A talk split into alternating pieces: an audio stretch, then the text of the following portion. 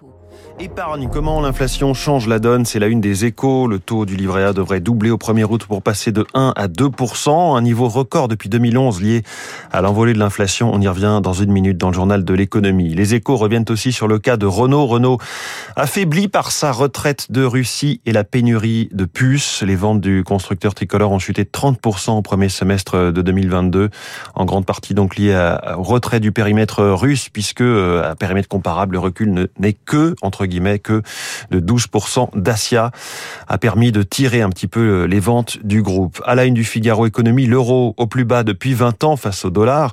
On y revient là aussi dans une minute. La Croix pose cette question dans ses pages économie. Pourquoi le géant CMA-CGM paye si peu d'impôts? C'est un régime fiscal favorable hein, pour le géant de la marine marchande. La tribune revient sur la chasse au gaspille. Éteindre la tour Eiffel, la proposition, la proposition choc d'EDF pour éclairer les Français. Le dossier du jour dans le Parisien, les vacances, ça peut rapporter.